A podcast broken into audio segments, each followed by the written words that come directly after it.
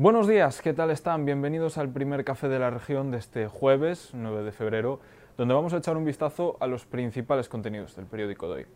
Empezamos hablando de política municipal y lo hacemos dando una mala noticia, porque Ourense se ha convertido en la única ciudad española que no recibe los fondos que debería recibir de Hacienda. Esto es, el Estado tiene congelado el dinero que le debería dar a la ciudad. ¿Cuál es el motivo? Que el Concello no hizo los deberes con los presupuestos de este año. Debía haber entregado las líneas generales de las cuentas anuales, pero no lo hizo. Nos ofrece más detalles sobre este asunto Bryce Iglesias. El periódico de hoy abre con un nuevo capítulo de la errática gestión del gobierno municipal de la ciudad. Y es que el Ministerio de Hacienda, según contamos hoy, ha bloqueado los fondos que cede mensualmente a los municipios, pues los ha bloqueado en este caso a la ciudad de Ourense, que es la única urbe española en esta situación. Y Hacienda los ha bloqueado porque el concello que dirige Gonzalo Pérez Jácome no cumplió con sus obligaciones y no informó de cuáles serían las líneas presupuestarias de 2023 antes del plazo marcado por Hacienda.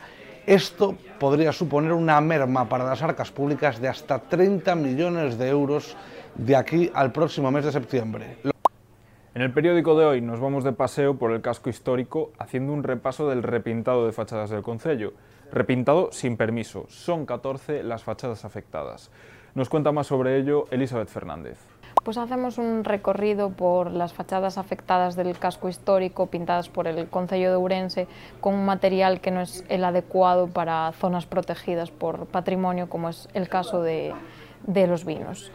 Eh, hay calles eh, muy afectadas como puede ser la Rúa Lepanto, también en la calle Dalúa y en Hernán Cortés. Dos hombres atracaron de forma violenta el 24 horas de Jesús Soria a las 7 de la mañana de ayer. Destrozaron el local y se llevaron una caja registradora a cuestas. Los detuvo la policía en el Barbaña. Nos amplía esta historia Patricia Casteleiro. Ayer a las 7 de la mañana ocurrió un violento atraco en el barrio de Couto, en el 24 horas. La dependienta estaba sola en el establecimiento cuando dos jóvenes entraron encapuchados y con una bolsa cubriéndoles la cara y la amenazaron con una barra de hierro. Se llevaron lo que había dentro de una caja registradora, el dinero que había, y arrancaron otra de cuajo. Fueron detenidos en el Barbaña por la Policía Nacional y la Policía Local con la caja registradora en las manos. Tristemente, y a pesar de que aún es invierno, volvemos a hablar de fuego en los montes.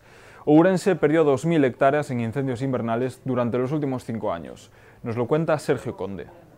Medio centenar de incendios han asolado la provincia fuera de la temporada estival, esto es, entre el 1 de junio y el 15 de octubre, temporada de especial protección frente a los incendios forestales.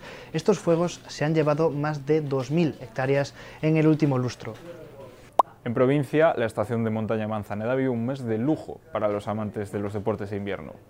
La estación afronta su segunda semana consecutiva con siete pistas abiertas y se espera una importante afluencia durante este fin de semana. Las previsiones hablan de buen tiempo y desde la estación cuentan con mantener las pistas abiertas. Esto no es todo lo que sale publicado en el periódico de hoy, ni mucho menos. Como ya saben, pueden ampliar estos y más temas en la edición en papel del periódico. Y pueden seguir el minuto a minuto informativo de la ciudad y la provincia en nuestra página web, laregion.es. Ahí también pueden acceder a vídeos y contenido interactivo. Gracias por, gracias por concedernos su tiempo. Tengan un buen jueves.